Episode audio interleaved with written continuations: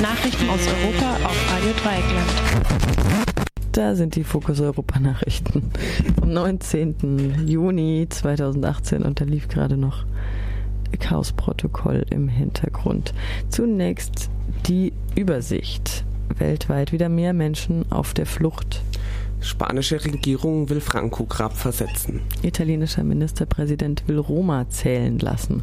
Und parlamentarische Aufregung über BND-Spionage in Österreich. Und nun die Nachrichten im Einzelnen. Zum fünften Mal in Folge ist die Zahl der Menschen gestiegen, die auf der Flucht sind. Das ergibt sich aus den nun veröffentlichten Zahlen des Flüchtlingshilfswerks der Vereinten Nationen UNHCR. Der für das Jahr 2017 erstellte Überblick zeigt, dass insgesamt rund 68,5 Millionen weltweit flüchten mussten. Nur etwas mehr als ein Drittel von ihnen hat auf der Flucht Landesgrenze, Landesgrenzen überquert. Der allergrößte Teil der Menschen sind demnach Binnenflüchtlinge. In Europa kommen trotz der steigenden Zahlen immer weniger Schutzsuchende an. So erreichten vergangenes Jahr nur rund 187.000 Menschen Deutschland, während weltweit die Zahl der Geflüchteten um drei Millionen stieg. Die Hauptaufnahmeländer sind, wie auch in den vergangenen Jahren, nicht westliche Industriestaaten, sondern beispielsweise die Türkei, Libanon oder Bangladesch. Von den akutesten Entwicklungen ist Europa ebenso, ebenso wenig betroffen. Besonders Kriege und Krisen in Myanmar, der Demokratischen Republik Kongo und im Südsudan haben vergangenes Jahr für den Anstieg der Flüchtlingszahlen gesorgt. Die neue spanische Minderheitsregierung will die Grabstätte von Diktator Franco versetzen und das bisherige Mausoleum zu einer Gedenkstätte für die Opfer des Bürgerkriegs umwandeln. Das kündigte die stellvertretende Ministerpräsident Carmen Calvo an. Das sogenannte Tal der Gefallenen, Val de los Caídos, soll ein Ort der Versöhnung und Erinnerungen für alle Spanierinnen sein. Nicht eine Rechtfertigung der Diktatur, sagte auch der Vorsitzende der regierenden PSO. Die Regierung unter Ministerpräsident Sanchez hatte in den vergangenen knapp drei Wochen seit der Abendübernahme bereits angekündigt, den Umgang mit der frankistischen Vergangenheit zu thematisieren. Die aktuelle Entscheidung zur Exhuminierung von Francos Grab bezieht sich auf eine nicht bindende Entscheidung des Parlaments vergangenes Jahr. Damals hatte eine Mehrheit der Abgeordneten, der Abgeordneten dafür gestimmt, die Überreste des Diktators aus der Gedenkstätte zu entfernen. Die konservative Regierung unter Mariano Rajoy hatte die Entscheidung damals aber ignoriert.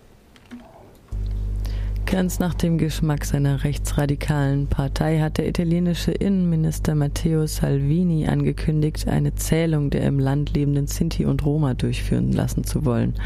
Salvini erklärte, er wolle wissen, wer, wie und wie viele sie sind. Zitat Ende. Eine Zählung ermögliche zudem die Ausweisung sich illegal im Land befindlicher Ausländer.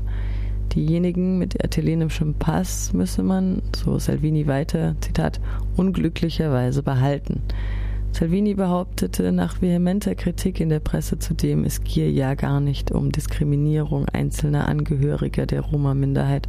Stattdessen griff er auf das Stereotyp der stehlenden Roma zurück und behauptete, er wolle sich um die Kinder kümmern, die von ihren Familien zum Klauen gezwungen würden. Ob die Ankündigung nicht vor allem die Stimmung gegen die Minderheiten anheizen will, ohne überhaupt durchsetzbar zu sein, ist offen. Volkszählungen aufgrund der Ethnie seien in Italien nicht erlaubt, erläuterte Anza Carlos da Solla, Präsident der Associazione 21 Julio, die sich für die Rechte der Sinti und Roma einsetzt dem Minister. Ein solcher Zensus aufgrund einer ethnischen oder religiösen Zugehörigkeit zitiert zudem die faschistische Vergangenheit Italiens, in dem es unter Mussolini ebenfalls zur Zählung der italienischen Jüdinnen und Juden kam.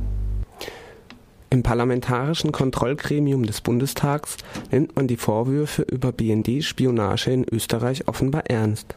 Auf der nächsten Sitzung soll das Thema beraten werden, kündigten Gremiumsmitglieder von CDU, Grünen und Linken an.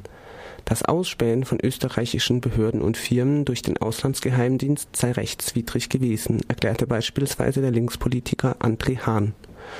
Zwischen 1999 und 2006 waren nach Recherchen österreichischer österreichischer Medien rund 2000 Telefonanschlüsse und E-Mail-Accounts vom Bundesnachrichtendienst angezapft worden. Die österreichische, die österreichische Regierung verlangt nun eine umfassende Aufklärung über Ziel und Ausmaß der Bespitzelung.